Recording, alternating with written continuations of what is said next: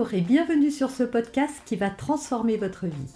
Je suis Noémie de Saint-Cernin, je suis coach certifié RNCP, auteur de plusieurs livres best-sellers, conférencière, formatrice en développement personnel et en parentalité, référente pour les médias, entrepreneuse, épouse et maman de trois enfants.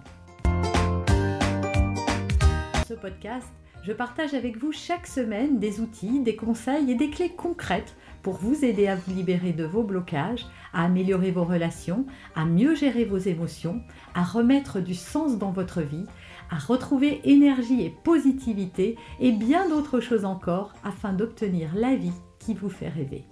Alors faut-il tout dire aux enfants. Donc je rebondis à une vidéo que j'ai faite, euh, et donc je vais vous mettre euh, le lien en barre d'infos, dans laquelle j'expliquais que les enfants somatisaient nos émotions. C'est-à-dire que quand on ne disait pas, on taisait des choses aux enfants, un divorce, euh, des difficultés émotionnelles qu'on pouvait ressentir, par exemple quand on a des difficultés dans son travail, des difficultés dans son couple, ou tout simplement un mal-être général, et qu'on le tait à ses enfants, eh bien les enfants le ressentent. Les enfants sont des éponges émotionnelles.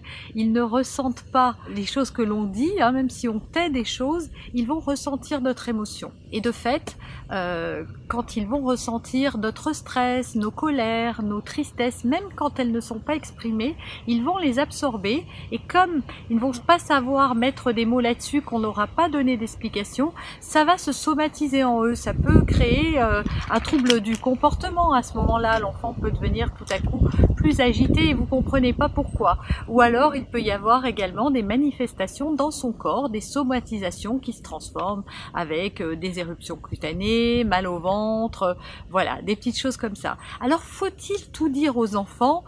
Eh bien oui, et non.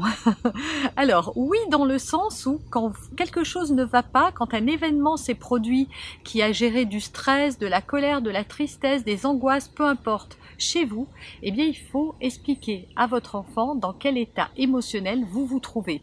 Alors bien évidemment, quand je dis oui ou non, c'est qu'il ne s'agit pas de dire à un enfant et de se confier à un enfant comme on le ferait à un adulte. Il y a trop souvent des parents qui disent tout à leurs enfants, qui sont, euh, euh, qui les considèrent un petit peu comme des déversoirs émotionnels ou alors comme des amis, ou euh, et qu'ils leur parlent comme s'ils, comme s'ils étaient leurs compagnons ou leurs amis.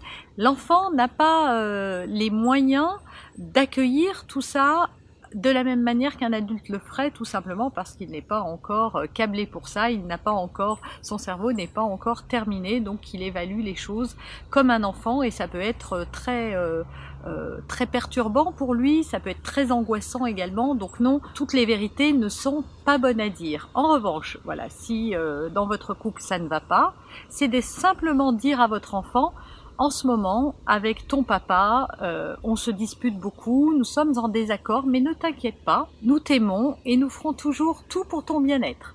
S'il y a un divorce et qu'on est sûr qu'on va divorcer, bon, on n'attend pas 100 ans avant de l'annoncer aux enfants. Souvent, on recule, on recule, on recule et on se dit que ça sera parce qu'on pense qu'on sera mieux préparé. Mais les enfants, pendant tout ce temps, ils savent finalement, pas avec des mots, ils sauront pas mettre euh, euh, des mots sur la situation, mais émotionnellement ils sont atteints. Donc dites-le, pas de manière brutale, bien évidemment. On va divorcer, euh, chacun va aller, mais dire voilà, en ce moment, on étudie une autre possibilité avec papa parce que on ne s'entend pas, on se dispute beaucoup, on s'aime plus, etc. Mais c'est important de dire. S'il y a eu un décès dans la famille également, il y a beaucoup de parents qui prennent le parti de ne pas dire à l'enfant euh, quand il s'agit d'un membre de la famille dont il n'était pas très proche. Mais ça sert à rien encore une fois.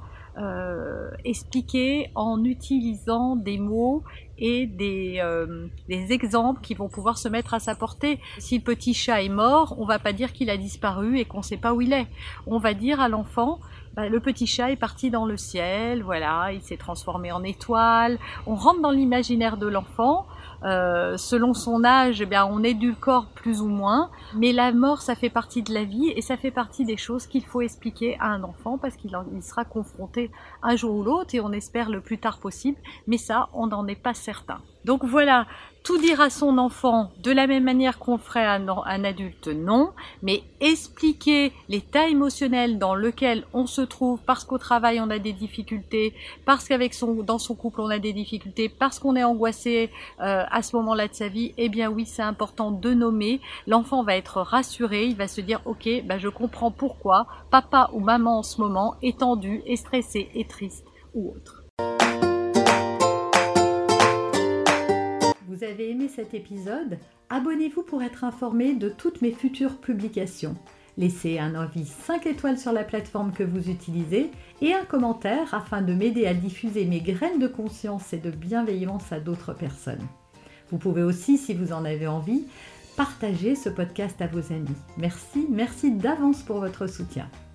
Pour aller plus loin, vous pouvez me retrouver sur ma chaîne YouTube, mon site internet et mes réseaux sociaux. Ils portent mon nom, Noémie de Saint-Cernin. Et si vous souhaitez aller plus loin et vous faire accompagner, venez rejoindre mes programmes de coaching et mes accompagnements. Tout est indiqué sur mon site internet www.noémie-de-saint-cernin.com dans la rubrique Mes coachings et formations. Vous pourrez également télécharger gratuitement les coffrets cadeaux que j'ai spécialement concoctés pour vous. À très bientôt